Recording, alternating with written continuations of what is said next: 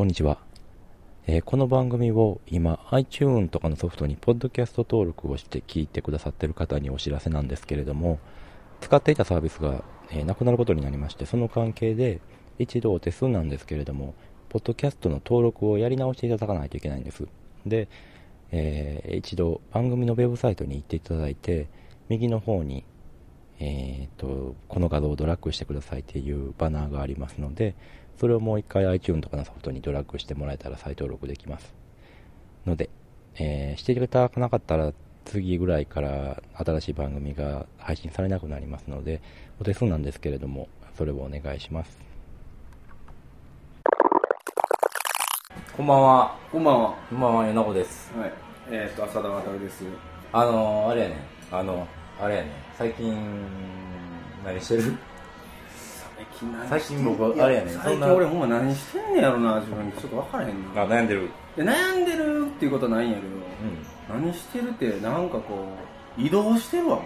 あそう移動する。最近なんかあれやろ汚い格好してるんやろ なんかいや、違うねん。それはな、うん汚い格好してるっていう、あ、汚い格好、あんたちょっと汚いんちゃうって言われて、うんへこんだって話はあんねんけど、うんそれはもう言い言い訳になる。確かにな、う今髪の毛まあところどころ金髪入ってて、うん。その状態がもう伸びてしかも足目で、うん。足目の伸びてる側の髪の毛がちょっと傷んでるから、んうん。ドライヤーかけすぎて傷んでて、うん。もうわけわからん感じになってこれ俺の中では僕の中ではこういけるかなと思ってるうん。T シャツとか着てったら実はその T シャツだいぶもう2年前のやつだからもうなんか自分がいけてるでと思ってるよりもよれてるぞと。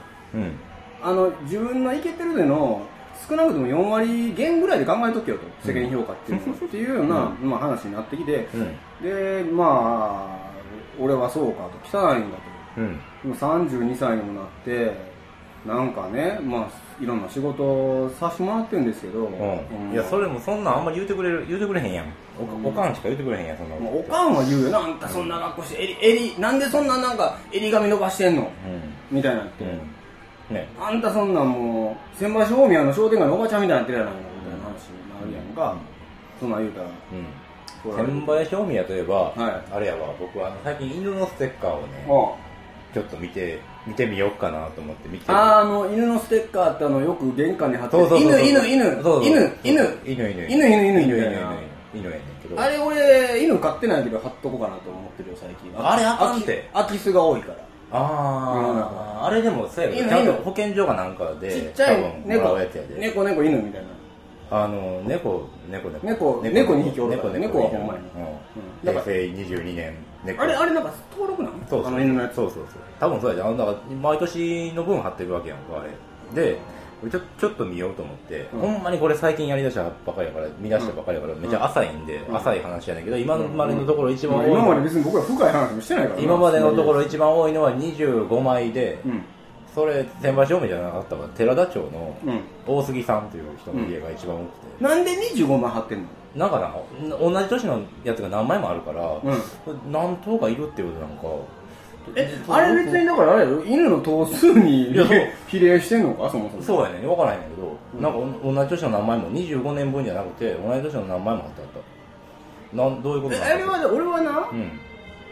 聞いた話では、うん。犬の頭数じゃなくて犬の犬性の度数って話聞いてる、うん。犬がいかにその犬性を帯びれるかって話うん。だと思うんだけど。プードルとかはじゃあ低いってこ？うん、まあプードルとかあと、えっと、遺伝子組み換えでうん。掛け合わされて作ってる、え要要は犬って狼が進化して、はい。家畜化されたもんやからさ、うん。だから狼により近い本来の狼性を持った犬が犬性を帯びてる犬っていうことで、うん。狼狼狼犬みたいになってるから狼に近い方が枚数が25枚ぐらいになってました。とうん。あっややったの？じゃあちょっと温まってきたところで、うん。今日の本題があんねんけど僕。本題。この間鳥取に行ってきてさうん。友達がねうん。鳥取に別荘をうん。借りて、ええやん。大きい湖があって、うん。その前やねんけど、うん。もう鍵もつけられないような美の家みたいな家で、うん。漁師小屋かなんかやってん。おそらく魚釣って釣り道具とか置いとくみたいな、うん。だから大してあの防犯意識も全然ないような、うん。掘ったて小屋やねん。うんうん。あでほったて小屋なんや。そこを改装してうん住もうとしてて、うん。えーっともう一人男の子とうん。住もうとしていて、えあのそこに遊びに行ってきてんけど、うん。なかなか良かったよ。まあ。のどなんていうあたりやったかな。あの温泉が近くにあって。あ温泉あんのいいな、うん。なんか三笹温泉とかも近いんじゃない？そうそうそう三笹温泉。俺このえ三笹温泉行ったよ。あそう。ん行った行った。なんで？鳥取砂丘で新婚旅行で行ってんあの三笹温泉ええとこやうん。三笹温泉ええとこやった。めっちゃええとこやねあのーうん。何がいいってあのなんか橋の下にさ、うん露天風呂あった？橋の下に露天風呂あったな。まああそこ入っまあいろいろ入ったよ。あ入って、うあのよかったよええやん。橋の下流れてるね露天風呂。そうか新婚旅行で行ったよね。だから鳥取砂丘も行ったし、うん。砂丘がやっぱり良かったね。あそう。ん。すごい僕は砂丘行って良かったね。まあものすごい風なわけ。2月とかに行ったんやけううん。どもうすごい突風吹いてて、うん。もうなんか本当になんちゅうの。こうなんて言ったんやろうね。こうなんか幻影が見えるというか。あえ何新キロが？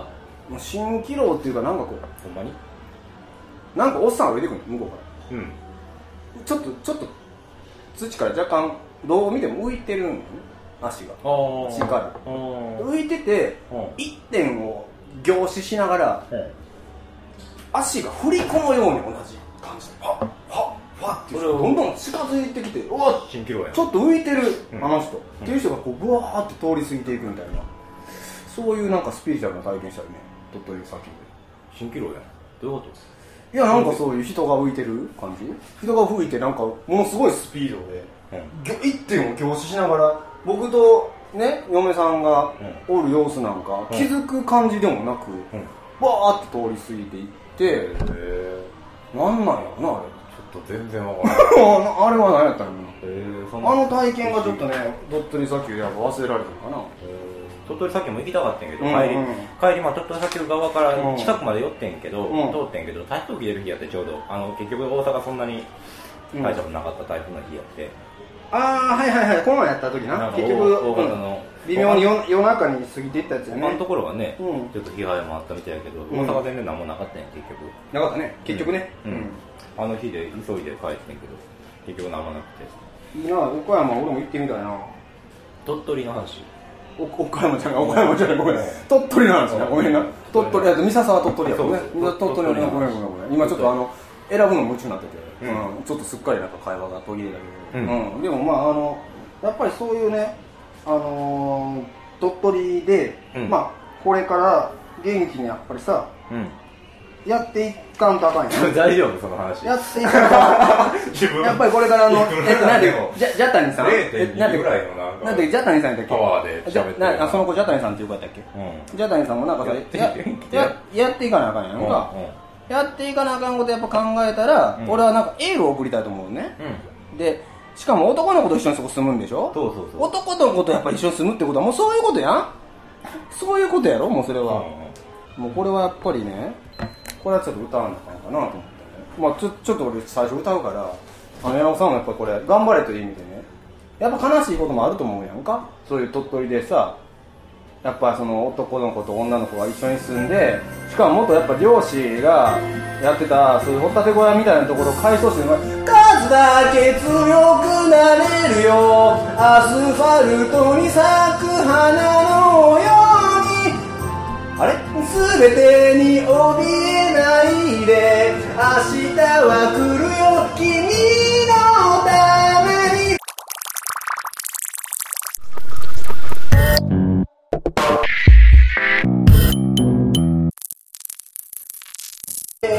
明日は来るよ。君のために。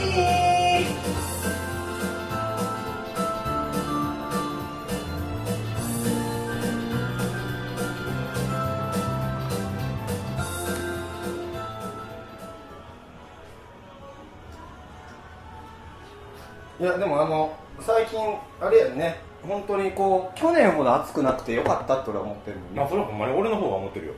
間違いなく俺の方が思ってるそれはほんまに間違いだこれの方がなんかそんなに俺戦う戦うつもりなのにいやいやそれは。戦われてしまったらそれだって自分だってどう返したらええかえー家にもエアコンある職場仕事外行ってもなんやエアコン職場とか俺ない職場とかなんかもうほんと全部仮住まいのアリエッティみたいな打ち合わせに行ってもなんまあでも大概打ち合わせとか行く場所あるな。エアコンとやろかもうないよないよエアコンとうん。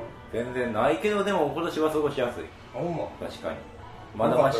孫君が言うんやったらね、それは間違いなくそうなんよね。なんか半分外に住んでる前からね。ほんまに、うん。ほんまにもうあので最近何してたかな？何してたか俺さっき何してたやろな。あ何してたか分からないんだっけ？なんか逆に聞いてくれたらあの答えれること。最近本当ね人生が受け身になってて、うん。ちょっといろいろとこうあのどういうふうにこうなんちゅうかな、攻めとのバランスを取っていこうかっていうことが、なんやけどこう聞いてくれることによって攻めに徹することができるから。あだからあれちゃう？本書いてたんちゃう？あ本書いてよう言うてくれたな自分そんなこと、ほんまに書いてた。もうしんどい、うん。一冊本書いたで192ページの。ああそう。で 俺はもうショックなのは10月ぐらいに出るかなと思ったらもう11月か12月になるかもしれないって話を昨日聞いてしまってまあそれはそれでちゃんと皆さんお伝えしますけどね、うん。本書いてたんよ、うんで本書いててそれで本書いてたと思い出して俺入院しとってん最近何してああそう。うん。なんかさあのー、俺忘れもしないさ、うん。2003年の10月にん。手術したわけ、2003年の10月にね、うん。何手術したかってみんなこうびっくりするもんこれ。あんまりこうこんなラジオとかで言うたことないない話を今からちょっと何やねんその病気って多分ほとんどの人知らん病気だと思う。調べてほしい。塩水角膜って病気があってな世の中に。うん。知ってた？いや知らへん初めて聞いた。塩水ってどんな字かわかる？円錐形的なああそうそうそう。塩水なんですよ合ってんねん。そっか。ほんまにそうやね、うん円錐って皆さんね算数とか昔やったら分かると思うけど下がこう円になっててね、うん。その円からこう上にビーってこう頂点めがけて引っ張っていったらこう三角形になってきますね、うん。それあのだからあれやねあの普通になんか帽子の形してるわけですねこう尖ったね、うん。ああいう形に角膜が尖ってくるっていう円錐角膜っていう病気があって。うん。もうなんか俺大学ちゃうわ。予備校の時ぐらいからかな。なんかあれ？ちょっと目見えにくなってきたなと思ってたんよか。うん。ほんなら「いや先生僕ちょっとなんか最近目ぼやけてるんですけどこれは円錐角膜。円錐角膜の毛がある」って言われてうん。何のこっちゃと思ったら角膜がこうちょっと尖ってくることによって卵子が要は像がぶれていくという状況やねんけどうん。まあそれでえーっといろいろとまあ治療とかしたけど、まあ、最終的には角膜移植をした方がええって言われて。大変や。で当時アメリカにピーターっていう外国人が住んでて、うん。でピーターが「あげるわ」って言ってくれたから、うん。うんならほんまはドナーっていうのを登録しなあかんねんけど、うん。ほんまは大体こう流通業者が入るわけやんか。僕ら音楽とかやってたらこう生産業者とせ生産そんなもんなんや。第一クリエイターである生産者とうん。消費者リスナーの間にこう流通が入って CD 屋さんに置いてみたいな話になるんやけども、うん。でそれドナー業界みたいなのあるんやけどももうピーターが「俺のやつチョコであげるわ」って話になってうん。へ「まあもらうわ」ってなって間入らんでピーターがもらって。えピーターの角膜が。ピーターの角膜俺の中にも入ってんねんけあどそう。な、うん、でピーターの角膜がやで。うん。8年経ってやで。うん。嫌や言い出して。ちょっとちゃなんうかもかちょっとちゃうちょっと渡るちょっとお前。ちゃうわってなって。目がわーって白くなっていくわ景色が白い。うん痛い。ほんまに。痛いわと思って病院行ったら入院とう。ん。なんていうんかな。こうあなんか馴染んできた馴染んできたと。俺たちうまくいくよねっていうのをずっと思い続けてきたってもうあれやんか空気のようになった。ら忘れるやん相手のことなんか最近あれちゃうなんか世の中の汚いところを見すぎたとかそんなのがあった。それもあ嫌やってなったんそれはあるかも。あそう。うん。それはもうちょっとこんなんもうあーと。うん。覗いてしまったと。うん。うん。みたいなこと。覗いちゃったよ自分の暗闇ってスチャダラパーも言うてたけどね、なんかそんな感じはあったかもしれんけど、やっぱ8年経つ中でうん。お互い目に見えてるものしか信じなくなってきたと。うん。で目に見えてる理その目の前の理屈だけを信じてて、本来見なあかんところとか本来コミュニケーション取らなあかんことをまるでもう馴染んでしまったから空気のように感じてそこに関して何もこうお互いが感じなくなったことに、えっと、やっぱりそういうようなことがあったからなんとなくピーターの方がそこに先気づいたわけ僕より。も、うん。これあかんのんちゃうかと。うん、こういう関係性でいった限りいくこうしばらくはそれでやっていけるかもしれんけどいつか根本的に行き詰まる時が来ると。うん。だその前に一旦世の中っていうものを、えっと、捉える上でもうお前目で見るなと。考える頭で考えるというか目で見るものが全てじゃないから一回お前の目は白くするからもう右目真っ白にするから見えないようになった状態で一回考えよう。ということで俺は10日間入院してもういろいろ考えたわけもう見えないし痛いしさね。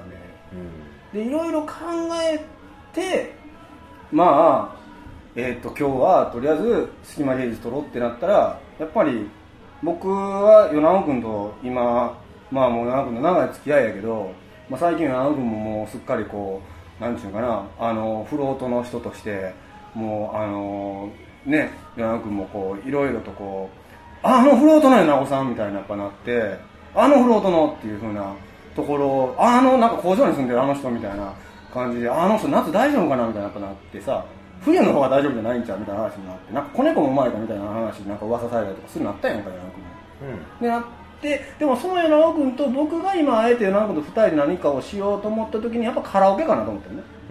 でカラオケでやっぱり一緒に好きな歌を歌う関係性をちょっと、まあ、僕たち音楽で出会った仲間やからやっぱりその歌を歌うっていうことをちょっとここは取り戻しながらですね、やってみようかなと思って僕は与那君との思い出の曲があるんですよ。ぜひそれやっぱ歌ってほしいと思って。うん。で与那君僕がそのバンクアートでね横浜のバンクアートでパフォーマンスした時に手伝ってもらってたから3年前の話だけど、あの3年前に最後打ち上げで与那君いきなりねこうなんかなんでなんか知らんけどいきなり歌った曲があったはずなのね。で僕はその曲の曲名をちょっと覚えなされへんわかりましたっけ？あったんよ。あれなんでそんなえ？バンクアートのことはあのなんか海でこう猫が溺そうやな。あのことはもうめっちゃ川で。なあ、うん、大変やったな海のやつはな。にゃーにゃー海じゃないわ。あれ川か。うんやっぱりでもねこ展んなに曲数あるからもうよよ何曲あるの横浜トリエンナーレや思ってこれこのニャーニャーは横浜トリエンナーレに違いないと思って、展示やなと思っていやいやいやそれはちょっと夜中やのにまだあやってるんやな横浜トリエンナあー。ーレこれが横浜トリエンナーレかと思ってたら、うん。あの川べりに猫がもうしがみついてて大変やん、うん。なんかそんな無理にアートにつなげんでもええけど。いやいやほんまに横浜トリエンナーレこれが横浜トリエンナこれが横浜トリエンナーレ思ったんや。今やってるのかな横浜トリエン。ナーレやってんな。始まったんちゃう？もうああまだかな？始まったんかな？8月うん。やっぱりあの俺は何歌ってほしいかっていうのを曲名忘れたんやけどもとりあえずアーティストはねこの人なんですよ。で僕はこのとりあえずこの曲をまあ歌ってもらおうかなと思う僕は与那君にはやっぱりこの人を歌ってほしいわけですどうぞ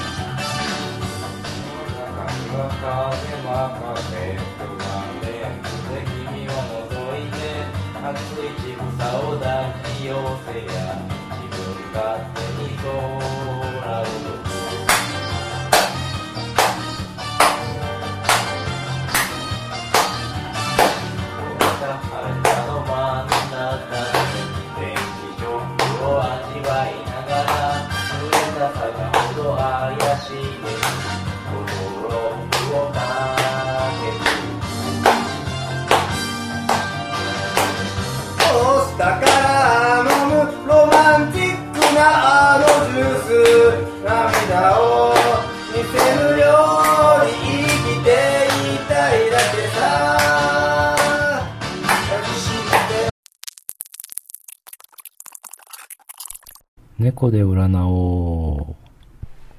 このコーナーはマイクを向けてから30秒間で猫が何回目やっていうかで今後を占おうというコーナーです。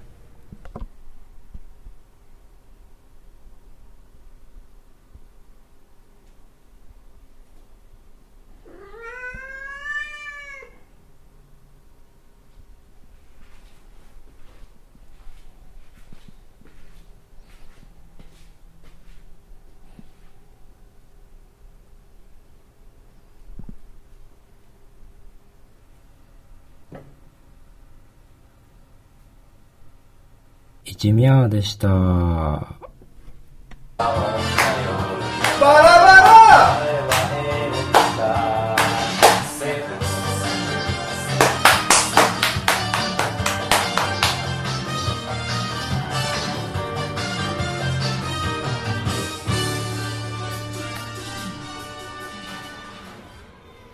いや、あの、で、頭ってきたところで本題やねんけどさ、今日の。はいあの、飛び田のうん。子供祭りっていうのにこの間行って、あのちょっと面白かったよ。おう。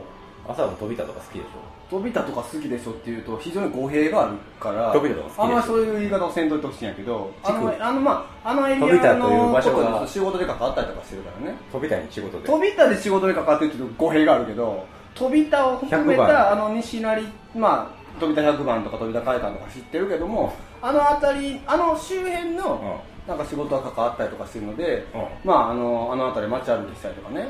街歩街歩いたりとかね。飛び田を飛び田を歩いたりもする時も場合によってはあるけども僕は決して飛び田飛び田の飛び田らしさ、まあ、だからさっき言った犬犬犬みたいな話だったやんか。犬の犬犬性みたいな話で言うと全然そこは利用したことない。あじゃあ飛び田の街歩きってよくわからんけどそんなんがあったんやったらその時はいけるんかもしれんけど、ん。僕ね飛び田田ごめん飛び田の街歩きは飛び田にも若干にあの公式になんか街歩きやってる時に飛び田いるかわかんないけど、うん。僕なんか最近えっと半年ぐらい前に立花潤さんっていう、うん。まあ、お友達というか、うん。まあ、尊敬している人がおんねんけども、その人とその話ちょっと、うん。僕コーラついてくるああ分かった分かった、うん。その人になんか飛びたみたいっていうか連れてたりとかねしてたらあちょちょちょちょうウーロン茶。ウーロン茶。えっと山野君がまああのねあのコーラをね次に行ったんでちょっと一曲なんか歌おうかなと思います。何歌おうかな。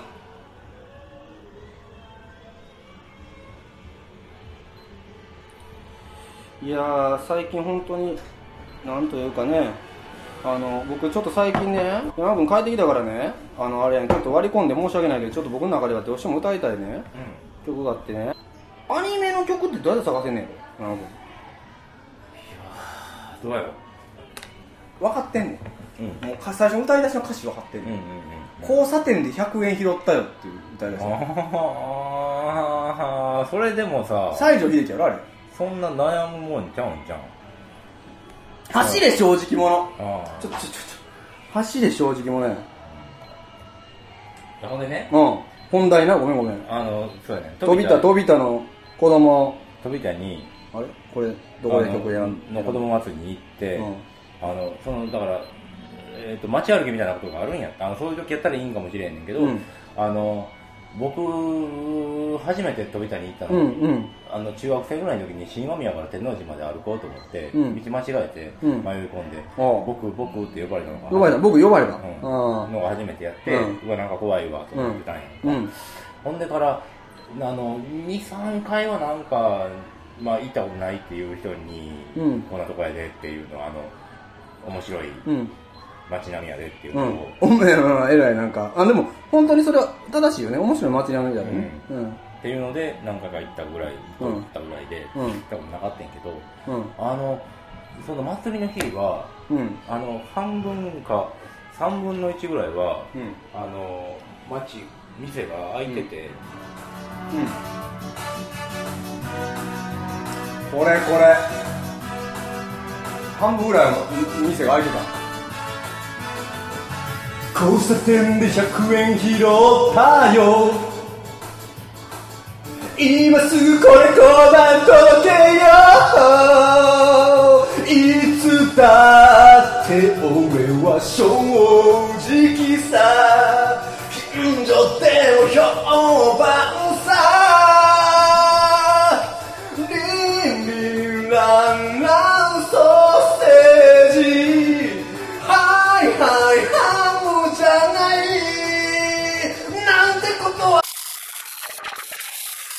猫で占おう。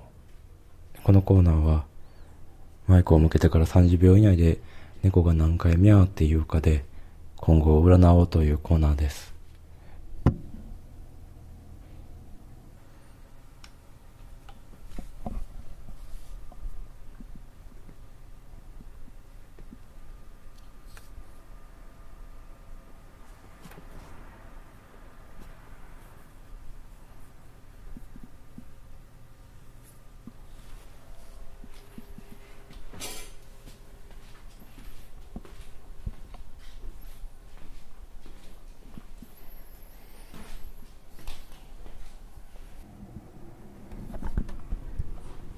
ゼロミャーでした。なんて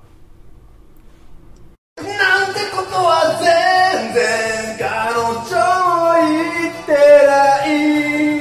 へいへい日本中知っているさ。ほいであありがとうだから、その時は、3分の1ぐらいは店開いてて、うん。3分の1ぐらい空いてるうちの、うん。えっ、とね、さらに2分の1ぐらいはうん。女の子もおるんやんか。だからあのえっと、ちょっと高齢のさおばちゃんが前にさ二分の一ぐらいはおばちゃんしかおらへんねん。してこう座ってたりとかさちょっと足開いて座ったりしはるわけやん。うん。うん。あの2分の1ぐらいはおばちゃんしかおらへんけど、うん。2分の1ぐらいは女の子もおって、でだからその状態で、あの声かけられずにうん。街を歩けるっていう機会がないかなかったから、うんいつも行ったら声かけられるわけやん、うんお兄ちゃん、うん。声かけられへんねんその日は、うん。営業してるけど、うん。でその子供みこしが街を歩いていくんやんか、うんで歩いていってちょっと進んだら止まって、その左右にあるうん。お店の名前を読んで、うん。えー、となんとかさんなんとかさんなんとかさんって読んで、あのを祝いましょうってどんどんどんどんどんどんって答えてどんどん見ていくうん。歩いていくねお金もらいに行ったりとかっていうようなシーンないやあのうちな、うん。福島でもお祭りがあって、うん。要はなんか大阪締めみたいなことをして、えっと、それぞれに要はチャインチャインでやってもらってさ、うん。お金をもらっていくわけ。1000あでも円とかずつっていうのを全家を、まあ、だんじりみたいに引きながら回っていくってあいうの飛び田料理組合といって提灯がついてやってるから、うんうん。まあもともとそのもちろんスポンサーではあってなるほど。料理組合のスポンサーついてんね、うん、やってんやけど、うん。まあでそのスポンサーのところを前を回って、名前読んで祝いましょうって言うんってタグ叩いてうん。やっていくんやんか、うん。でまあ子供らがやってるから、うん。そこであの客は引かへん客引かせえへんしついで歩いてるお兄ちゃんらはまあまああのまた来ますみたいな感じでちょっと挨拶して歩いていくんやけど、なんかそうやってこうぐーっとぐるーっと2時間ぐらい僕1時間ぐらい見てついて回ってたんやけど、歩いて回っ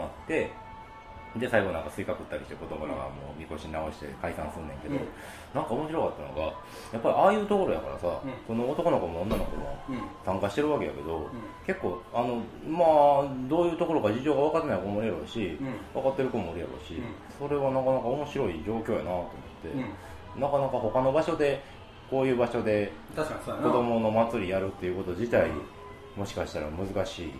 ことで、まあいろいろ難しいことでやってるのかもしれないけど、ね難しいことでやってるし本当にねもうなんか本当いろいろ面白いなと思うけどやっぱりその暗黙の了解でうん。もうみんながあそこはいやいやあそこは料亭やからうん。ということでやってるわけでしょ？そうなのいやいやいやそうやんからいやだからそれはもうだからそのその建前でがどこまで入って込んでるのかっていうと別に、まあもちろんそれはうんほんまのほんまの建前やから何枚かめくれたところでやってるのは当然やけど、うんでも一応それがあるからその祭りになってるわけでしょ。そうなの、で要はさ最後の一番の前前提として、うん。みんながもうそんな前提を使わなくなってるかもしれんけど、うん。っていうところが一応ないとん。できないでしょうきっとその祭りは。だから料理組合って名前がまだ続けてんじゃないのそんな薄いそんななんかもっとすごく多分まあ近所のコーラではあんねん、うん。であの辺もすぐ隣に家があったりとかもするし、場所によっては、まあ、その辺に住んでるコーラやったりなんか詳しいあのその辺の人らに聞いたら、あのコークもしコークでやってるんやったら、コークはあの再開発された方もにも同じコークやから、そっちの方から来てる子もおるか朝日もしれん、うん。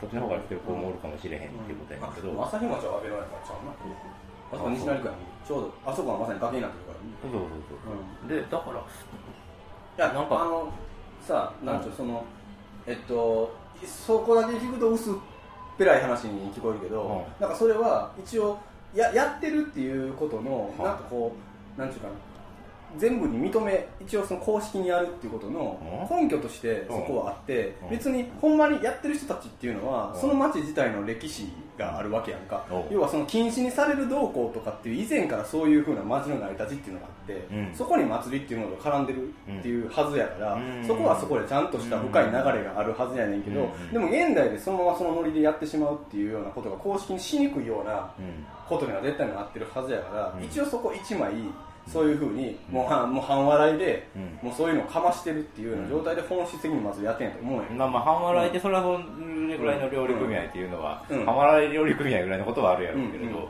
うん。うん。でやってて、うん。あのー、おもし面白かったんやけどあのいやあれがすごい面白いなと思って、うん。いや面で白い。うんあれプラスもうちょっとさ東に行ったら崖があってその上朝日町で開発されたマンションが建って、うん。キューズモールができたわけでしょ、本当はもうなんなんやろこの差はっていう、ででもそんな街やから、そんな街の街並みとか、うん。お姉ちゃんとかをうん。こう何も言われずにうん。歩けて僕は面白かったんやけど、うん。で一本その南の道路の方にも出て行ってでその道もね、お兄ちゃんらがあの手で 自分らで道路車止めながらうん。みこしが通っていくから、うん。こんなあこんなんありなんやったっけなと思いながらん。見ててんけど、うん。面白かった。へえそれは面白いね、あそれで言ったら8月あの,、まあ、あのエリアの祭りで言ったら8月のまだ、えー、と131415ぐらいにうん。釜ヶ崎夏祭りが、ああ確かその日程日程とか今年もあるからうん、いちいち行こうかなと思ってる。うん。それは釜ヶ崎の夏,、夏祭りもあるしこの間も行ったよ。この間春,、ま、春夏なんか、はいはいはい冬かあのねれ。冬は越冬があるしね。うん。春に行ったよ、うん、うん、あ本うん、なんかあの待ち合わせ場所がそこやって、当。まあそっかそっか。うん。待ち合わせ場所がそこってお前三角公園間違ってないか大体アメ村の三角公園の待ち合わせるところなんかあれ？え今どこ？って電話したらなんかいやあの高画流たこ焼きの前やけどあれ？いやいやえっと俺あのガイドテレビの前の時のみたいな話にな明日どこ？って言ったら、うん、あ三角公園で待ち合わせしようかって言って、うん。行ったらなんかあれたこ焼き食ってたらなんか違うで自分ガイドテレビのとこやからおいでって言われるみたいな話やろ？あの明日どこ？って聞いたら三角公園でシェルターの前に来てみたいな話なんだよ何？シェルターの前に来てくるみたいな話なんだシェルター？おかしいなそれ。シェルターなんかあるのあるやんか。シェルター？あるやんか三角公園の前に。シェルターなんかあったあるよ、うん。うん。シェルターって何？シェルターってまあ要は収容施設やね。その寝られへん。野宿してる人たちが寝れるような場所やね。うん。なんとかあるよ。うん、うん、あの祭りやから。うん。うんそこにおるから。そこで会おうかと思って行ったよ。でもあんまりでもその前にも夏祭り行ったし、うんね、あの辺も面白いね、うん。飛び飛びとあと全然まだ違うけど。まあ全然違うね、うん面白い。いやあのーやっぱりそれで思った時に俺ちょっとねあの辺り僕アベノに住んでた時があって、ん。でそのアベノに住んでキューズモールどうなんそれいやだからその話なんですよ。今から僕は本当ね、ほん正直な俺はキューズボールに僕はもうキューズボールあらあかんと思ってますようんそりゃ。であの朝日町のねアベノ銀座を伊藤洋華堂やっけ何やっけあれ。もう伊東洋華堂かなんか忘れたけどあのなんえちえまあやってるの東急が何やっけやってるけど入ってるスーパスーーパー伊東洋華堂やったっけなんか入ってるな1回しか行ってないんやけど、うん。あの1回しか行っあ2回行ったんやけどキューズモール自体が1回しか入ってなくて2回目はうん。通路を通らなあかんかったわけ。いやあのえっと一大病院に用事があって、うで一大病院あの病気やから用事があったとか一大病院の先生と知り合いががいてその人と打ち合わせに行かなかった時に、うん。天王寺の駅から昔やったら阿部の銀座を通っていけたわけね、あの商店街の、うん。阿部の銀座の商店街自体が店の中に入ってる通路になったわけよ。でその通路の中に明治屋とかが入っててうんもう明治屋の古い雰囲気という演出で明治屋が残ってんねんけど、うん。なんか結局あのなんちゅうんかな。俺やっぱりその一個一個の店っていうものを、うん。まあその開発していく中で地上げしたりとかうん。するっていうふうなこと自体もそれはそれでうん。いろいろ思うことはもちろんあるけど、うん。なんかその通路自体がさ、うん。道っていうさ、もの自体がさあの持ってる記憶みたいなものがさ、うん。なんか一つのショッピングモールの中に、もう一回なんか変な感じで再生されてそこ通ったら一応行けるわけよね。そこ通らないとっていうかその一大病院に行けないんやけど道的にはそうじゃないとこう大通りの方通らなあかんくなってまうから、うん。行かれへんねんけども、うん。なんかその感じにすっごいなんか違和感を感じたよ道までも商業化されてる感じもともと道は商店街やから商商業。化はされてるやろもともと道は商店街やねんけどそのなんていうか商店街の一個一個の店舗がまと言えてる？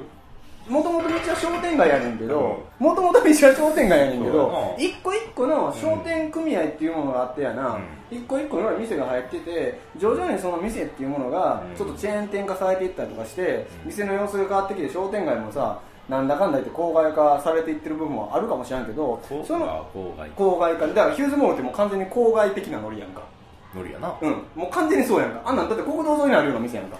ほとんどが、ほとんどが。それのチェーン店の集まりみたいになってるやんか、っていうような要素はでも確かに商店街にも入渋ってるんだけど。谷109って書いてるで渋谷109入ってんな。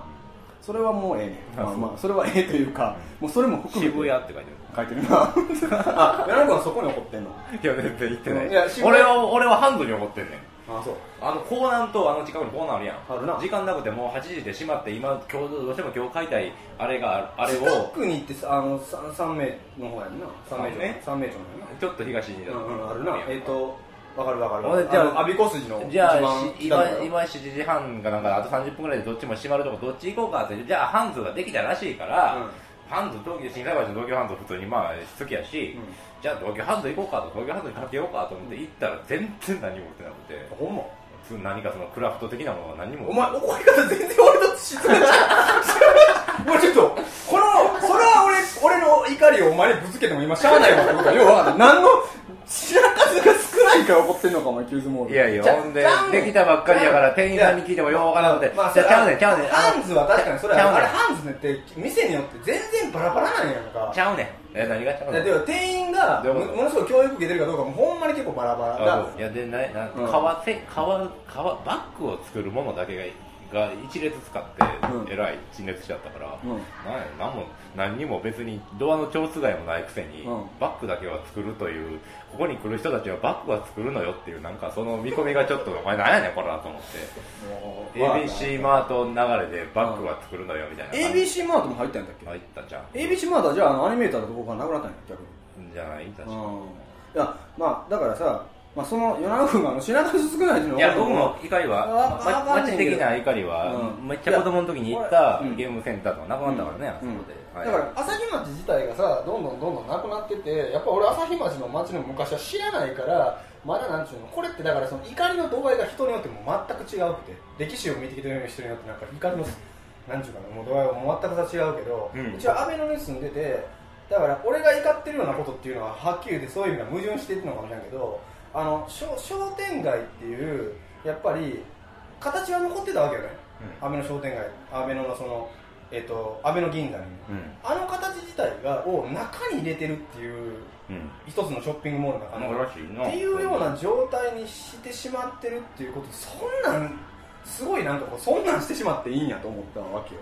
まあでもなんか開発のある時によく聞く話やけど、実際身近でそんなに、うん、いやだからそうそうそうそう。店がさ中に入るとかあれだけどさそのもう道商店街のあの通路ごとをうん。全部店舗入れ込んでしまうっていうふうな開発の仕方っていうのは、でも別にそれを俺が言ったからって昔から住んでるのはいや朝日町自体がそうやないかと。そうなってマンションとか建ってってっていうふうな話でレベルで見ていったら僕が持ってる記憶っていうのがどんどんまた新しい人がキューズモールがあることが前提でアベノに住んでる人が今度また開発されて違うことになった時にひょっとしたキューら同じズモールが同じよキューズモールがあれの中に入ったみたいなおうおうどんどん。キューズモール自体のものが入っててもうメタだんだんメタ化されてきてるな。キューズモールかと近鉄がまとめてあれに入ってるみたいな、入ってるみたい。ななんか俺らの時はキューズモールに行ったのが思い出だったみたいな話になってだから僕らにとってパンジョが思い出みたいなもんだよな。うん、でも、まあ、パンジョはまあニュータウンやからもともとないところにできてるから、まあ、それはちょっと意味合いちゃうけどでもやっぱりあそこはパンジョと違って下町でどんどん開発されてっていうだから開発のなんかさ入れ込み方がさもともと町のこう入れ込み方がどんどんなんかこうん。う変わっていってるというか、うん。どんどんなんていうかな包み込むようになってってる感じがしたわけ傷も見た時に。うん、だからあの開発のなんか大胆な仕方っていうものを結構見た時の違和感があって、あ俺これは朝日町っていうものがうん。どんどん開発されていってるっていうものの違和感っていうものは僕自身はリアルタイムには感じれなかったけどもそれっていうのを僕自身も、えっと、ある程度開発された町に対してもやっぱりすごいそのなんちゅうかな記憶みたいなものとかさ思い出みたいなものがあってさ、うん。なんかそれ自体がささらに一個のその思い出自体のものが一つの店とか一つの企業の囲い込まれたものになったと。いう感じをむっちゃ感じてこの通路通るのにこんな気分で通らなあかんのかと思ったの結僕そのツール、うん。あなんかそのツールは通ってみたいですけど通ってみ僕はてあべあの、うん。えっと金そのあれですよ。風紀とかあるところの道から信号渡って、うん。昔商店街であの銀座があった道っていうのはなくってうん。ショップの通路とかうん。そのキューズモールの端っこの僕通路。はま通路の中にいろんなチェーン店がある。うん。もうその中に明治屋もある。うん。らしいねあのすごい何とも言えん気分僕はまあハンドにムカついてるだけやからああ。のなんとも思ってないんですけど今のところ、うんでもそのあれやねんその飛び田と今安倍野の話をして一大病院の、うん。一大病院のところからちょっと西に階段を降りていってあのー区が変わるのかな。あそこああそこ何区？区が変わるの？どなんてなんて？一大病院のところから階段降りていくやんこうあ福寿村のあのああそこからだから西成になる。あそこから西になります。だから一大病院は安倍の子やああそうなん一大病だからその飛び田の崖のところがまさにあの境目で、あのもうちょっと南に行った共立橋の方とかもあそこ境目で、うん。よ要は、だからすごい面白いよね。なんかその境目のところの、うん。あそこの境目の付近にいろんなものが凝縮しててさ、うん。飛び田みたいなものもあればさ、あのーあそこもあるわけやんか。霊園があるわけやんか。安倍の組センターの裏側に。であそこ昔あーあそこ昔思い出あるでしょ？き競競馬やったわけでしょ。競馬場？競馬場じゃなくてなんていう競馬？競馬って要は刑刑務所の刑あ競馬、務、あそうなんやったわけでしょあの辺って。えー、だからなんか本当にこう 人の生き死にへー。なんかいろんなものがあそこの高台にある。凝縮してるなっていう印象があって。高台なのか低い方が低いのか分からへんけどあの墓場面白いね、面白いねあそこでその福寿荘っていうところがその階段のところにあって、うん。この間行ってきたんですよ、うん。で行ったらなんか変なその階段の段のところに崖のところにあるからその中の1階のなんていうかな1階の壁が一部その崖なんやんか。うん。その石石の崖がそのまま建物の中に入ってきてんねん。もなんかそういう変な建物があって、今なんかしてるらしいってう。いう崖になんか落書きとかなかっ落書きとかはある前からってあの崖がいつからいつあるわけ？あれはだからそのめっちゃたあの崖がいつあるかうちのわからんな。あれはだからあれあのあそこの高低差自体は結構昔からあるわけでしうん。ょあのだから古くからあるもう今ボロボロのアパートというかハイツというか福寿荘っていううんいやいや最後も面白いね、何アパートというか福寿荘というかって、名前やないかそれ多分。とかやねんけど、うん。今何回やってるって言って、うん。あの床抜けてたりしても2階と1階がだから高い方の側から、階段の途中から入ったら2階で、うん。1階はその階段を降り切った高さやって、うん。なかなか変なところであのなるほどあの梅田哲也君っていう人がうん今から展示をするとか言うんで、うん。なんかそれを見に行ったりとかうん。してきてたんですけど、うん。なかなかその辺一帯行ってうん。僕受賞もなんかそのうちオープン何かしら行けるようになるらしいからうん。行ってみるといいですよ。ねあそこ中入ったことないな。昔あーあの行ってみる。木村敏郎人事さんが野立てをに木村敏郎人事さんっていうアーティストがいて、その人が福寿村の前のなんか駐車場みたいなところで野立てをやってる時になんか覗きに行ったのが野立てって何ですか？野立てってなんかあのおお茶みたいなのをこう、うん、脳で立てるみたいな。そうそうそうそうそう。立ててみんなでこう振る舞って飲んだりとかするっていうふうなのを移動、そういうふうな移動しながらやってはんねんけどうん。なんかそれをやってるところにちょっといあの行った時は中には入らなかったからな。うん。いや中に入ってみたいねなんかそこの建物にはめっちゃ落書きがあってなんか一回、えやっぱ落書きってなんかそのあの高橋美紀あやがさんみたいなこうんそうそんなんもあるし、うん。なんかい1ポイント1回何ポイント何やったのかな？なんかなんかについてちゃんと書いてるみたいな落書きがあって1ポイントで1ポイントで何何ポイントで何買うみたいななんか、とうん。そんな変な落書きとかうん。があったよ。はっきりと。そうか。うん。でおじいちゃんに道わからんことはおじいちゃんに「福寿荘ってこの辺ありますかね?」ってうん言ったら「あなんかあるような気がするけどどこやったかな?」って言ってめっちゃ探してくれて一緒に、うん。うんまあでもなあるような気がしても福寿荘ってまたありそうな名前ですからね。って言ったらあそうやなって言ってあのどっか行ったんやけど、ありそうな名前だからねどっか行った。いやそうかそうか。あのまあ、うん。えっ、とまたちょっとここここいらで山君にやっぱりちょっとそれは福寿さんの話もま聞いたことやからやっぱりそのなんちゅうのかなその一つの家の、えーいろんな記憶とか一つの家の まあ家族の思い出とかいろいろあると思うのでやっぱりそういうふうなことを代表するちょっと曲を歌っていただきたいなと今私思ってるんですね。できっとこの曲与那君確か俺めっちゃこの曲好きやねんって確か言ってたんちゃうかなという気がねあのしてるんでありがとうと結構言われること間違いないなと思ってるんですよね。でちょっと僕はその曲をぜひ歌ってほしいなと思います。じゃあそれではどうぞ聴いてください。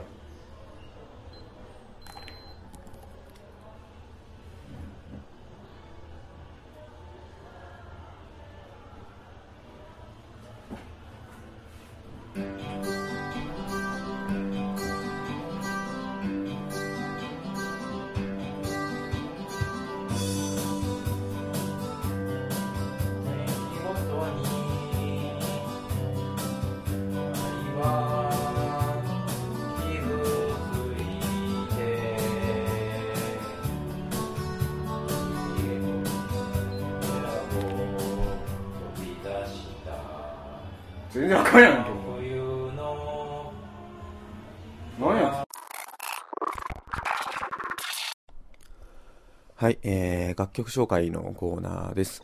えー、っと、久しぶりですね、こういう話をするのも。あのー、えー、っと、本日紹介するのは、黒田誠二郎という、えー、ギター弾き語りの、えー、ミュージシャンの方の楽曲です。あの、黒田くんは、え、っと、結構僕、よくよく考えた付き合い長いミュージシャンの一人なんですけども、あの、細胞文学っていう、えー二人組のユニットで、もともと彼はチェリスト、チェロを弾いていました。今もチェロで、えーっと、ゲスト参加してる、あの、バンドとかもあると思いますけども、えーっと、もともと僕はその細胞文学のチェリストとして黒田くんと出会っていて、えーっと、斎藤くんっていうギター、と歌の人と、えーチェリストの黒田くんとのその二人組が細胞文学。えーで、その、まあ、二人もすごいかっこいい、あの、ライブ、音源もそうだし、やってたんですよね。で、まあ、その細胞文学今解散をしていて、で、えー黒田くんがソロで、今度はギターと歌で、えーやっているということで、昨年、たまたま、えーちょっとご一緒した、秋にね、えっと、僕が、ドラムで参加してたサラミチーズっていうバンドで、えーっと、共演した時に黒田くんが別のユニットでチェロ弾いてたんで、で、僕ギター弾いてんねん最近って言って CDR をもらったんですね。で、それがすごい良かったんですよ。えーっと、かっこいいなと思って、で、それで、えーっと、谷町6丁目にあるポコペンっていう、えーちっちゃな自宅っぽい、もう家っぽい、なんかカフェ、えーバーみたいなところでですね、一緒にライブをしたんですね。で、その時、まあ僕も久しぶりになんかソロでちゃんと30分ぐらいライブ、えーして、で、えーっと、いろいろとこう、音楽にまつわる記憶っていうか、昔こんなん聴いてたでみたいな曲を紹介しながら自分のライブもするみたいなちょっと企画やったんですけども、なんかそんな中でいろいろと黒田くんの、あこういう、この人こういう音楽聴いてきて、こういう、まあ、家庭に育ってっていうか、クラシック家庭やったそうなんですけど、えーああ、今、ほいでこういう音楽やってる人なんやなっていう風な、なんか人柄っていうかね、えーそういうのも分かって、なんかちょっと、えっ、と、すごく紹介したい、えーミュージシャンの一人だなと思います。えーで、黒田誠二郎さんの CDR 作品の、えー中から4曲目のコーヒー飲んでも、えー6曲目の7曲目の、あ、7曲目8曲目のそれは雨、えー雨コンコン降ってきたと。この3曲、えーを連続して、1曲が短いので、えー連続して、えーお届けいたします。えーそれではどうぞ聴いてください。目玉開けても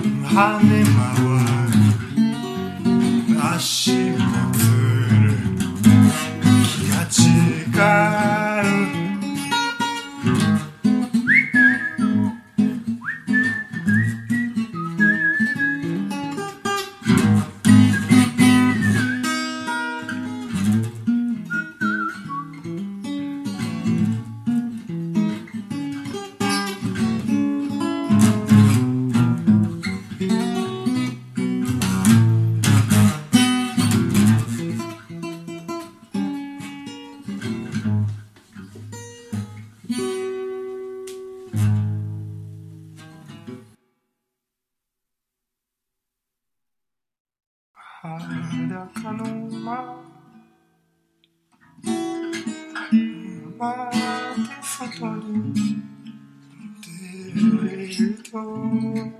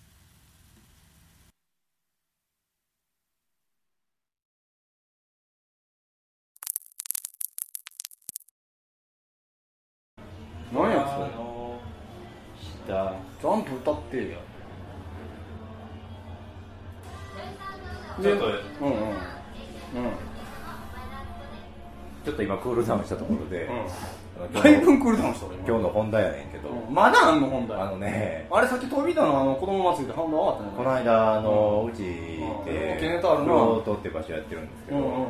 あの高円寺の円盤っていうところの、うんえー、と人が、うん。うんおじさんが来まして、田淵さん。お兄さんうん。が来まして、うん。えっ、と円盤レコード寄せっていうのをやってはる、面白いだね。見たことありますか？レコードです見たことないですね。ああレコード寄せっていうのがね、うん。なんか田口さんっていう人は円盤っていうお店をね、うん。あの高円寺でやってはるんですけどね、うん。高円寺で円盤っていうお店をやってるんですけど、うん。あのーレコード寄せっていうのをやってて、あの円盤っていうお店でライブ。ライブライブとかもやってるとこなんですけど、円盤ライブさライブさせてもらってましたよあのねうあの円盤行ったら、うん。なんかよう分からへん CD がおってねあの不思議な計算のう歌うんうんうん。えー、と不思議な、うん。えー、と CD がいっぱい売ってあって、うん。なんかこう円盤オリジナルシシリーズみたいなのが書いてあるんですよ、うん。なんかよくわからへんこと書いてある、動物のなんかシリーズもね。うんなんかいっぱい沖縄のなんやとか、うんうんうんいろいろあるんですけど、それを分からながら買ってうん聞いて、だいぶ面白かったんですよ、うん。曲がね、うでその円盤寄せや言うて田口さんうん。たらいう人がうん来るというので、ん。うん。あの楽しみにしてたら、うんこれが面白くて。うん。あのなんかねレコードの話やねん。けどレコード、とりあえずレコードを集めてはんねん。うん。でそのレコード集めてるレコードっていうのが、うん。ある年代のものに特化していて、うん。それは一番レコードが作られた時期やっていう話でその年代が。何十年か前の、その時はうん。他にメディアがなくてうん、なんやったら今やったらメールを送るようなことでも、うん。手紙を送るようなことでもレコードを使ってたみたいな。な全ての全てのメディアに載るものの全てがレコードしかないからうんレコード本当にレコードって名前の通りやね。本当に記録媒体と使ってるそうそう。だからそれは要は音楽どうこうっていうものじゃなくてもその技術が使われてたってことだよね。そうそう。でレコードに載ってたっていう、うん。でで一回まあまあいろんな経緯があって、うん。その辺の経緯はあの面白い話やから、うん。またレコード鍵盤レコード寄せあったらうん。言ってもらったらいいんですけど、いろいろ経緯があってあの音楽じゃなくて、えー、とそういう音楽以外の、必ずしも音楽に限らない何らかの目的で使われたレコード、うん作られたレコードうん。みたいなものを集め出して、うん。なんかか集め出してみると音楽よりも全然そんな例えば例えば、うん。学校の卒業するときに、うん。えー卒業記念に作られたレコードであるとか、うん。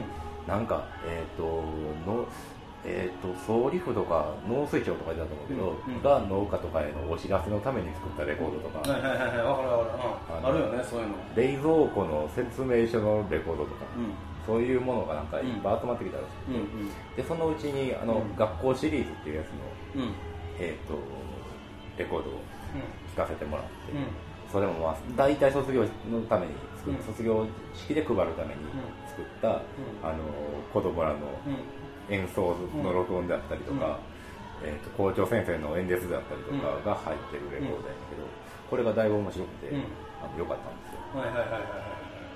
それなんか僕すごい興味があるんだけど、ん。田口さんのこのやってはること、あ見たことはないけど現場でいに行ったりとかしてた時に、まあ、そのいろいろ見てて、うん。であのーなんかその最近結構レコードをちょこちょこうん。買ってる時に、うん。いつもそのやっぱりまあいわゆるそのサウンドトラック系とかうん。のコーナーのところに必ずし必ずと言ってもいいほどそんな要は田口さんが集めてるほどコアなものでは全くないけども、うん。まあ、そういうのの延長線例えば野球とかうん。スポーツの実況中継版とか、うん。あと大学のラグビー部とかが要はそのなんちゅうか大学の授業風景の記録とかを全部収めた慶応大学のやつとかあんねんけど、うんそのスポーツのなんか優勝したやつで記念して作っててキャンパスの様子とか、うん。キャンパスの話し声とか入ってるのレコードとかあったりとか、でそういうなんかスポーツ系とか学校系とか、あとなんかね僕持ってるやつで、えっと、心拍音だけのレコードがあんねん。えうん、なんでこれが作られたかよくわからんけど、えー。っていうのとであと、えっと、定番はサウンドチェック系。ーえ。サウンドチェック系やねんけども、えっと、電子音的なものでやってるものもあれば生楽器で結構いろんな管楽器から打楽器からいろんなものを使って、うなんかやってるようなタイプのものもうん。あったりとか、なんかこういろんなタイプのもの結構あって、ん。でなんかそういうのを割とこう一通り聞いたりとかすると、うあの結構面白かったなっていう。なんかそういうの集めてた中で1枚な競馬のレコード手に入れた。のうん。で競馬のレコードが、うん。これがまたなんか謎のレコードで,、ん。でこのその競馬のレコードを何で手に入れたかっていうと毎年12月の末にはあの阪神百貨店のえっと知ってる？阪神百貨店のなんか上の階何回か忘れたけど。でえっと、レコードものすごい大量の中古レコードが売り出されるねん年末に。へでそれに行ってんねんけど、うん。一昨年ぐらいから行ってたんやけど、うん。で去年買って実はヨナも確か聞かしたと思うけど競馬のやつは。えあそうやったっけ？あのー、えっ、とけレコードに溝があるよね。うん。なんか競馬の俺あんま競馬自身は詳しくないけど、ん。えっと、毎回競馬の結果が変わるのよそのレコード聞くと。どういうこと？なんか競馬のなんかじ模様が実況が競馬の実況やねんけど競馬ゲームのレコードで、うん。かけるとなんかあれ？前何々が買ったのに今回ちゃうのが買ってるってなんねん。ん同じレコードでで。それはなんかいろん何個も何パターンなんの曲が何パターンかの曲をかけるとどっかのタイミングで違う溝に入って違う曲が流れるみたいな仕組みになってんのそんなことになってないやろ。なんかなってんねん。確かそんなのななんか4本ぐらい溝があるんじゃないかな。4本ぐらい溝があるの4本か5本か溝があってこれがその同心円でというかこうそうそうそうそうそう重ならずにそうそうこうやっててうんあのどこにまあ細だかいところやから。そうそうそう。細かい前からそう最後要は最初のところは一緒やねんけど一緒やねんけどもまあ一緒かな。あ一緒でしょ最初のところは、うん、最初は一緒でうん途中からその同心円状になってるところでうあれ確かそうやったと思うんやけど、そうまあ、とにかくんうん。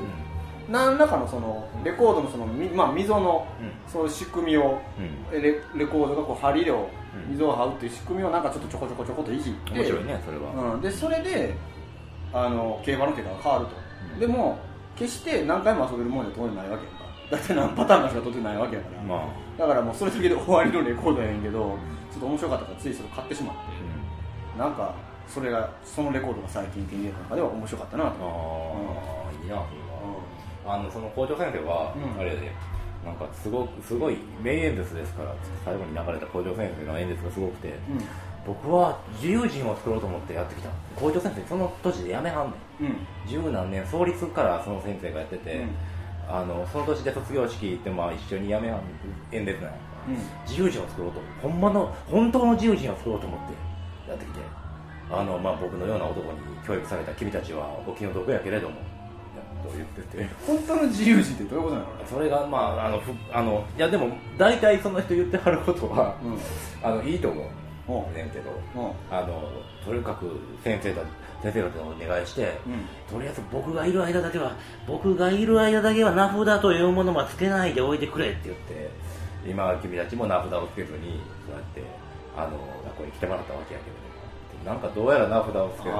山尾君そういう先生と出会ったら人生変わったやろなそれはまあまあいやでも面白い人やと思うよ、うまあだいぶだいぶもうおじいちゃんこんな俺全然真似できへんぐらいもうだいぶおじいちゃんおじいちゃんした熱血おじいちゃん的な喋り方をしはるからもうだいぶ多分演説聞いたら爆笑やねんけど、みんな。まあでも言うてはることはね全然。言うてはることではやっぱりこうないかもうだから小学校の時とかなんかそんななんかなんだっけ島木ジョージみたいな先生ばっかり巡り合ったんだっけ。違う違う違う違う。ステルデルフィンみたいななんか先生ばっかり巡り合ったからなんか不登校になったんや違う違う違う違う。なんかそんな話やったからそういう先生と出会ってたらなんか不登校にならずに。小学校の時は関先生とかとあのいい先生と出あ会ってーあーほんまうん。加田先生とかね。畑先生とか関先生とか。まあまあ、曽我先生も今思えばうん。いい先生諏訪先生。曽我先生諏訪先生畑先生関先生。生うん。うん。全部2文字やな。えらい。ねそれでみんな女性の先生？畑先生畑先生男の人じゃないけど畑先生お尻のおできがあるって言って、うん。あの笑いを取ってこう割とコミュニケーションしやすくしてくれるみたいな、あちょっと小太り。ちん先的な話。小太り小太りの、コムとあのチン先コミュニケーションみたいさっき。話をしてああれ？おできあれ？チン先コミュニケーションの方前半戦何の話がちょっあらららなんかあなんかひょっとして小さきコミュニケーションの話はもうカットする前提でしゃってる。ちょっと分からへん。あほんま。新小さきコミュニケーション。新で畑先生がおできお尻におできがあるからお尻のおできがあるからって言って。でも畑先生はあ畑先生はいい先生だけどなんかあのわけわからん先生がやっぱおってさ谷谷君が昔、谷谷君っていう子がおったけど僕も同じ年でうん。小学校ね、谷谷君がなんか授業中にトイレ行きたいとかなってなんかこう野口先生に、まあ、バケツでせえみたいな話をバケツでさせられるみたいなそういう噂もだったけど野口先生大変それ今やったら問題やんな。バケツにしょんべんをささせる？そんな。野口先生はそのさせる人じゃないと思うけどいや俺はなんかもうそんな話を聞いて何やったかなチンポロコミュニケーションやったかな。チンプロインプロ的な話？チチンチンがフリーインプロビゼーション的な話で言うてるの？それチンそれはだいぶややこしい話で。フリーインプロビゼーションで例えば風呂場とかでこうなんかそういうことするみたいな話。風呂場でフリーインプロビゼーションがチンチンでやるの、うん。わけわからへん。全然。な話やったんやけど、うん。畑先生のところ今思い出したら畑先生テレビ持ってなかったん。やああそう。うんうん。畑先生なんでテレビ持ってないの？って言ってえらいからかわれてたんやけど、うんあのみんなから、うん。みんなテレビ持ってないの当然やと思ってたから、うん。でも今になってみるとやっぱりね、うん。あのそれもあり得る話やね、テレビ持ってないっていう選択もね。まあ選択もありえるやろうけどな。今やっぱりその親がさ、テレビをさやっぱ教育的にさ、うん。テレビも良くないわというので、まあ、今回を機にね、今回のあの7月のこの前の3日ぐらい前か、うん。を機にやっぱりもうテレビはなくそうということを判断して僕の知り合いのねえっと、40半ばぐらいのご夫婦がいるわけ。知り合いのご夫婦がいて、まあ、おだ旦那も奥さんもしてんねんけど、うん。で子供2人おるわけ。中2の娘さんと小学校2年の娘さんがおるわけ、女の子2人が。でテレビ見てる。で見ててなんかもう最後の方いや俺はもうデジタルに変えたんやけど前日にもうちょっとテレビやっぱ見見ようかってなってもう変えたんやけどだからテレビ悪いんやけどその過程ではもう今日でテレビ最後やからねと。あんたらと。テレビに別れを告げやと。これからテレビない生活やと。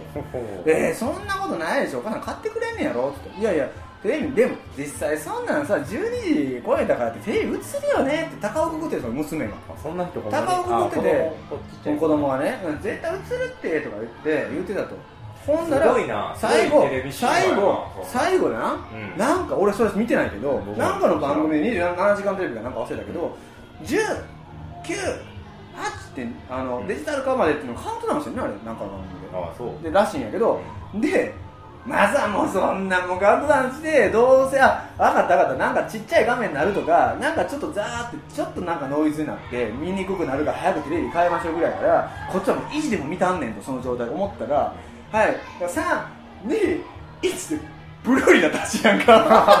ほいでその娘2人とももうお泣いたらしい。えー。ほんまに映らんくなったからえでもでその旦那さんの方はテレビはいいと思ったけど奥さんの方がもう教育的にテレビあかんなくて、もうお父さんの方にそのが泣いて「ほんまに映らなくなってどないすんのよこれから」とか言って「学校いじめられるやんか」みたいな。テレビがないとついていかれへんと会話に。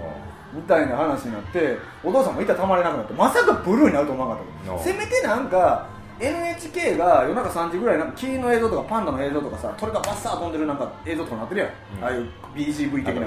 あんなんになって、あんなんになったらなんかまだ根性で、うん。あ面白い番組始まったみたいななんか気分的になれるかもしれないけど、う。んまだな？砂漠でな砂漠でなんかよう分からんけどジプシーしてる。面白いやないかってうんテンション上げたろうと思あげたろのななんかまだおこの番組面白い。これジプシーやでジプシーとか言って。ほら羊やでとか言って、うん。そっかこういうふうに昔はそうやってね。こんなもうやってるように今でもこんな国あんねんでみたいな話をな、まだなんかその人はしようとする旦那の方はね。もしそうなるやろと、うん。まさかもう完全にブルーになるとは思わなかっあそう。た、うん、もうなんかそこにほんまにん。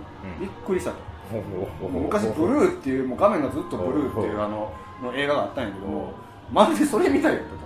う。ん、フィッシャーターナーとか名忘れたけどね。なんか俺も見たことあるけどほんまにブルーやねんけどまるでそれかと思ったと、うん、でも娘はそんなこと分からへんから。もうとにかく泣いてると。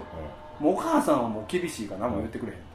私私私はどうしたらええやろみたいな話になって、いやそれはまあまあんでください。ってビールついてたわけですよ、娘が俺の力ではどうすることもしてあげれんかったと、うん、みたいななこともあるという畑さん畑先生からの話で。えそれ結局じゃあもうそのまま娘泣いたまま。泣いたまんまや泣いた買ってあげてないんやあそう。もん、ますごいよね。テレビがなくなるっていうの。あまあね。はどうなんやろねうんうんなんか7万何千件みたいな問い合わせがあったらしいね。あそう。映らんやないかって言って散々だけ言うてたのに。散々あんだけ言うてたけどもやっぱり問い合わせがあったんや。テレビ映らんくなったと。そうそう。どうなんしてくれんねんらしいね。うん。え嘘と思ったけどほんまやったんかあれというような問い合わいやでも今のその娘さんみたいなお嬢さんみたいな話だから。うんまさかブルーバックになると思うかったブルーバックじゃないオールオールブルーになると思うまさかテレビが映らあなくなんて、アホアホ言えよ、お前みたいな。映るやろ、せめてシマウマは映るやろと思ってたら、シマウマすら映らんかったっていうね。すごい。テレビ神話やななんやそれ。ほんますごいメディアやね。な。いや、テレビはすごいメディアやな。ほんまに。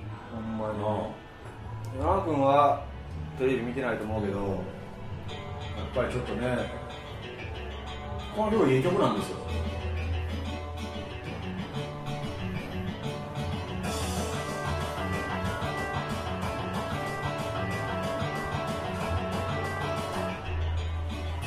君のベロの上に寝そべって世界で最高のテレビを見てた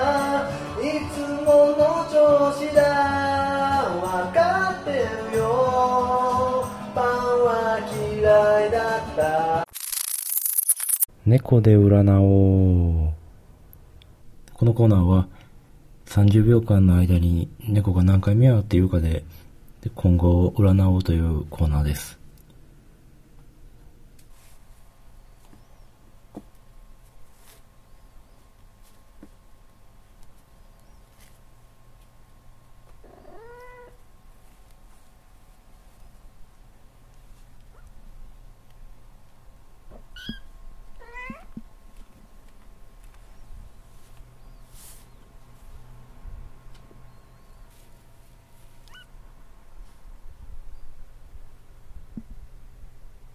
一みゃ一う二みでした。君と僕と君と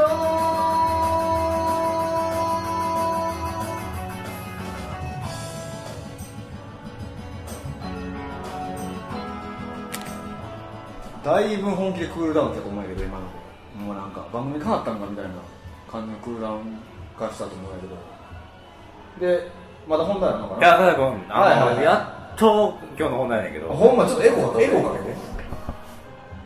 やっと本題やねんけど、うあのー、高円寺のうん。円盤っていうところが、ん。もうさっき喋ったからその話。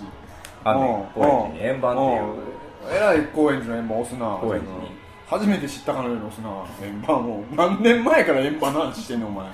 高円寺にね、うん。円盤ってところが高円寺にあんねんな。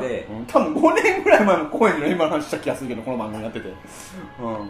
あってね、狭い店やねんけど、うん。いい感じの古いさ居酒屋を紹介するような感じで。なんかもう汚い狭くて汚いんやけどな。メニューはなみたいな。そんな。いやいや、面白いし、そんな面白いし。感じで言うたな今。レコードばっか置いてると思うんだけど、うん。あのこの間大阪に来てはって、うんあの円盤レコード屋さんっていうのを見たんですけど、うん。次の日に、うん。あの日本橋になんかあれなんですよ。青月書房っていう本屋さん、はいはいはいはいなんやどうやら。ああそうあるんですか。狭い店なんやけど。どあと狭い店なんやけど。いい店。うんあるんやね。青月書房っていうところ。があって、んま。あの日本橋の古い商店街のすぐ近くにうん。あって、ええ。あのーそこで、うん。高円寺円盤映画祭、えー国際とか入ってたな。高円寺すごいやん国国際。国際映画祭うん。みたいなの、うん大阪版っていうのがあって、うん。もともと公演円盤でやった企画なんですけど、うん。それをいあの今、うん。えー大阪で1週間やってるっていうのがありまして、うん。ほんま。うん。そうかそうか。うんうん。うん。それをそれを見てきたんやけど、うんうん。あのほんまに小さいしょうもない店やねんけど、うん。あのいい、うん。でおいでおいでうん。おいでうんででどんなどんな映画やってたんですかうんえこれ草月処方やったっけ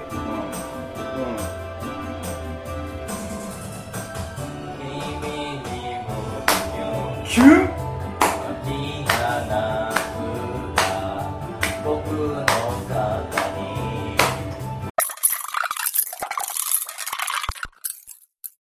わかるわかる。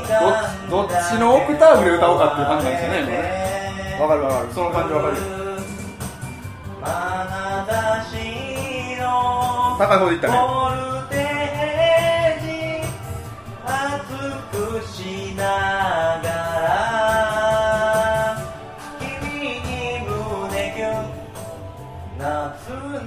ね。はい。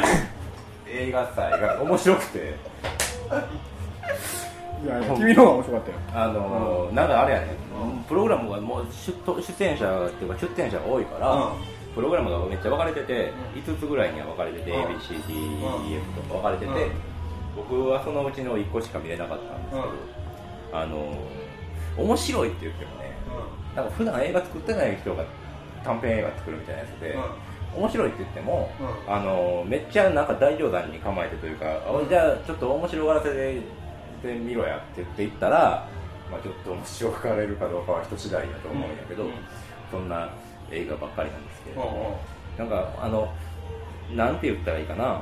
すごくあのビデオカメラが今割と簡単に使えるじゃないですか、はでそのビデオカメラでちょっと撮ったみたいな浅田君も映像でね。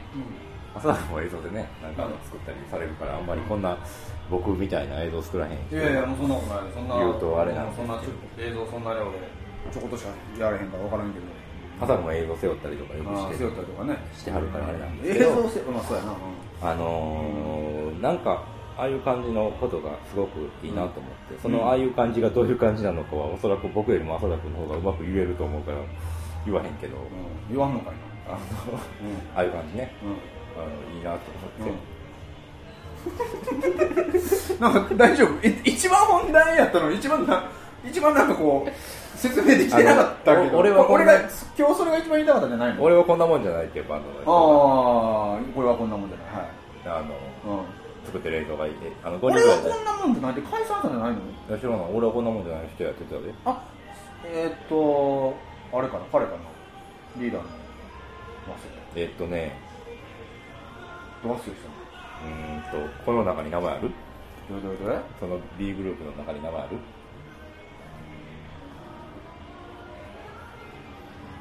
？D で？B、いやわかないわ。うん、でおあの彼はずっと15分間喋りっぱなしやったりしてあのすごくなんていうかな。あでも絶対そうやな。あのうんうん分かった分かった、うんなんかともかく映画出せやって言われてなんか作って出すみたいな感じがあの面白いなと思って。でもこれ客がね僕は何が言いたいかという何が引っかかったかというと、うん。客が、うん。えー、5人や。っこれ横浜でもやってなかった？やってた？あやってないんかな？そうなのあ違うでも違うやつなんかな？んか今里島何君の名前とかうん。出てたけど、なんかそういうの映像みたいなのをみんなで見るみたいなのを横浜でえっ、との若葉町でやってたようんなーって思って、客がね、うん。5人やってん。これなんで確かに狭い店やけれど青木町うわ客5人ってすごいな。5人なことないやろと驚きの少なさやな。そのうち1人は出店してる監督やったからうん。4人やってまあ実質4人やな、うん。まあなんか懐かしい感じやな。その客5人とか4人とかっていう話って。いやいやいやいやなん面白い割に、なんでやねんと改めて思って、うん。来たら見に来たらいいのになと思ってなんで見に来おへんねやろうと思ったらやっぱあれやねあのテレビとかそういうテレビ神話的なメディア的なあれやあれか。なんか急に社会派の話だったけどあれで来おへんのかなえテレビ神話的なメディアメディア的なあれかあれできへんなって。なんかさっき俺が言ってたあのなんかパッと消えてブルーになったみたいな話？パッと消えてブルーになってみんな来たらいいのにねあブルーになったらね街に出ようと。街で映像見ようやテレビなんかじゃなくても街で映像見たらお父さんにお父さん道山の街に見に行ったような感じで。そうだお父さんに会ったらそう言うてよ。言うてあげてよ。おとあそのお父さんお父さんやったら。あ、まあ、え俺言うてもうもういや言うたというか、うん。その多分娘さんねこれから家帰ってこなくなりますよと。街の電気屋さんでまるでトランペットが欲しいなって眺めてるあの黒人の男の子のようになりますよとその話はちょっと嫌やな、うん。って言うたもん俺はそれを絶対なって帰ってこなくなりますよと。昔やっぱ力道山の映像とかさ俺あの僕もそのメディアで言うたらあのさっき米子さんが熱く語ってた、あの西成のその飛田とか、うん。あの周辺の動物園前商店街ってところで、みの店の軒先にテレビ1台置いて、それでいろんな映像を YouTube とかから、うん。まあ、VG BGV 的にねうん。いろいろこう映像流しておっちゃんたちと喋るっていうことやってのが、まあそれがほんまに昔の力道山見て群がってたような感じで、うん。この前はとひたすらこうあのーあの人亡くなりはったやん？俳優のあの人原田芳雄さん亡くなりはったやんか、あ。で原田芳雄特集やってたわけ。昔の原田芳雄が出てる坂本龍馬のうん。やつを出したら坂本龍馬のし、えー、と亡くなるシーンのところに「ええじゃないか運動」がかぶって「ええじゃないか」の様子がすごい映っててわうわええじゃないか運動やってなって、いやほんまもう釜ヶ崎なんてもうええじゃないか毎日やってるのはもんすよねみたいな話になってわははみたいになってたんやけど、うんなんかまあそういうふうな会話が生まれるやんか、でどうせその娘さんね家で見てても多分ねお父さんと喋ったらせえへんと思うの。多分喋ってない。ほんまはその娘さん本音を言えば自分の個室に欲しいはず。中二の女の子やでお父さんとお母さんとテレビ見てうわテレビっていいよねみたいなこと言いたくない。絶対反抗期やから。絶対反抗期やからほんまは部屋に1台テレビがあってあわよくばデジタルテレビ私の部屋だけでおったらええとでたまに妹の小学校2年生の子入れたるわというぐらいの感覚やと思うんやんか、でもやっぱりその子もテレビをないとなったら街に見に行くよね、でなんか街に見に行った結果なんかのタイミングで迷い込んでそういうようわからんバーのようわからん映画祭とかでこれもなんか番組なんかなと思って見てみたら5人目が6人目になるみたいなね。さっきの話で言ったら。そうやってたらあの15人ぐらいなるんじゃんそれお客さん。うん。いやもうほんまにねだから青ブルーになってみんな見に来たらいいのになと思って、ほんまに。うあのー、んでもなんか今までテレビ見てなかった？じゃあ。はいテレビ今まで。はい。はい。あわかりました。はいどうも。はい残り時間10分です。あのー、これいいんちゃう？この仕組み。隙間芸術をこう必ず2時間で終えれるというお前ねこの。うん。もう2時間で決まってるからさここはさ。フリードリンクやしね。フリードリンクやしね。お前でうんうん、うん、あのほんまに。ほんまに。ほんまに、うんでもその娘さんあれやなお年玉で買うとか言い出すそうやな今テレビからそんな1万円ぐらいで買えるやろ。いやいやいやな何持ってん1万円ぐらいで買えるやろ。1万はちょっと安ないか。3万円ぐらいやったら買えるよ。嘘なんかちっちゃいやつで1万円といやいや1こんなちっちゃいやつやったら買えるよ1万なんそれもうそれは一うん、それはそれはちっちゃいやつやったら買えるかもしれないけどそれが携ろ帯をワンセグ付きにとかなんかそんな。まあ、でも母さすがにワンセグで家でテレビ見たくないよね。いやでもお母さんはお母さんはワンセグとかよく分からへんからこれこの携帯買ってって言っても分からへんやろっつって。ああお母さんに買わせて。実はワンセグワンセグや好きやっったたみたいな。みたいな。ああそんななあことあるかもしれないな確かにね。そんなんであのいろいろ最近楽しく過ごしてました。うん、なるほど、そっか。じゃあまああれですね。あの最後にやっぱり今年はやっぱり2011年やんか。うん。で2011年ってことは俺は本当にね僕はやっぱり言ってたでしょ柳尾君にも。これ隙間芸術で隙間芸術で今年のね言ってた。1月にね、うん。隙間芸術取ったやん。ほんまは。でほんまはうん。ほんまは取ったけどボツったけどボツったけど結局僕の家の事務所で取ったやんガレージで。取ったやん。あの時に俺聞かせたやんか。なんかあのあれよ。えーっと小沢昭一さんの日本の放浪芸のレコードとか俺買ってわあの時もうなんかテンション上がってて、うちはもう日本の放浪芸でばんもう秋田漫才覚えようみたいなって秋田漫才とか聞かせたやん。うん。なんかあの時に散々言ったけど2011年は10年後の夏休みやと。10年後の夏休みやから絶対ゾーンが復活するって話したやん。ほんまにしたんやでゾーン復活。俺ツイッターで見た時にむっちゃ感動したんや。マジでゾーン復活した。だからやっぱり俺はもう最後はねシークレットベースをちょっと歌いたいわけですよ。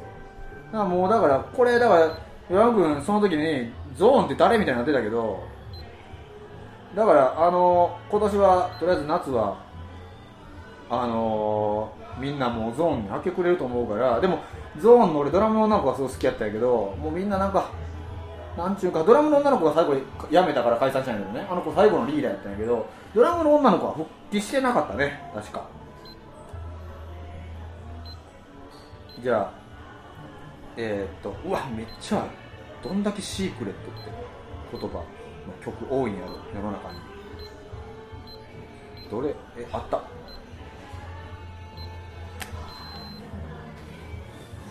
じゃあ山田君歌えるとこ歌ってや。最後に。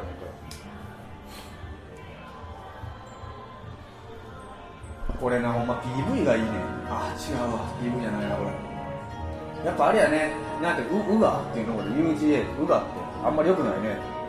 なんか違うシステムの方がいいねカラオケやっぱ君と夏の終わり将来の夢大きな希望を忘れない。10年後の8月また出会えるの信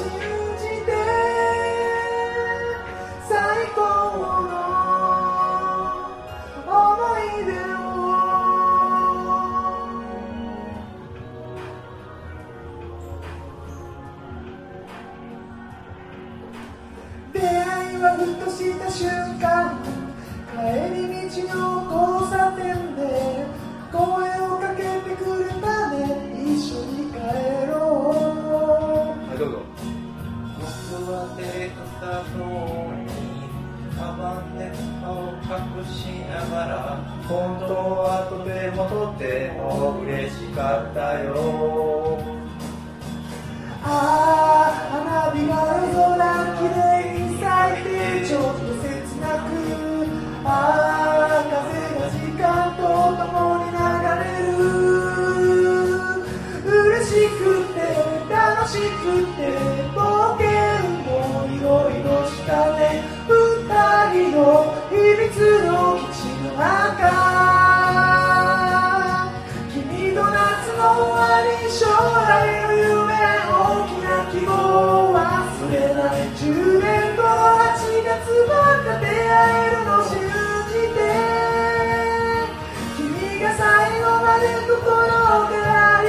叫んでたことを知ってたよ。涙をこらえて笑顔でさよなら切ないよね。最高の思い出を。ああ夏休みもあと少しで終わっちゃうから。ああ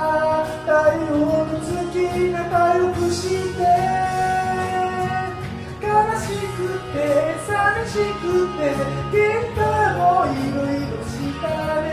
二人の秘密の基地の中。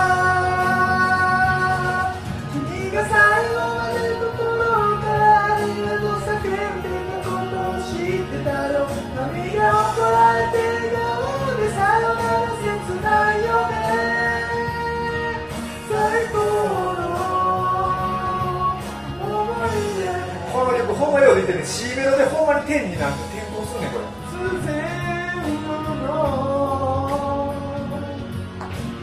原稿でここから畳みかけるようによくなるからどうしようもなくこっからすごいよ手紙を書くよメールをもすよ忘れないでね僕のこといつまでも二人の基地の中はいどうぞ。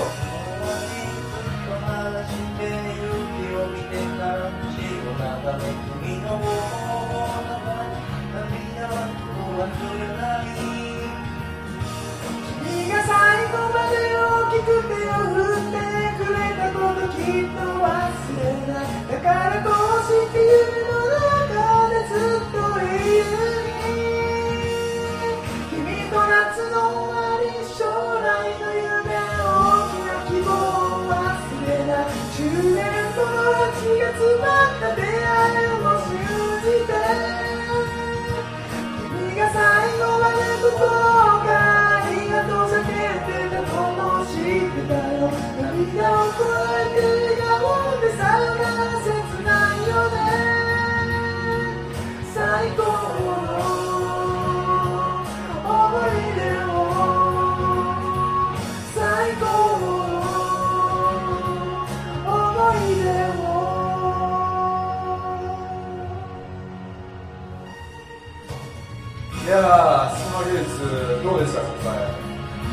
2011年の8月になる直前の本日は2011年と7月の29日ですけども本当あと3日でこの2011年の8月10年後の8月になるんですよね。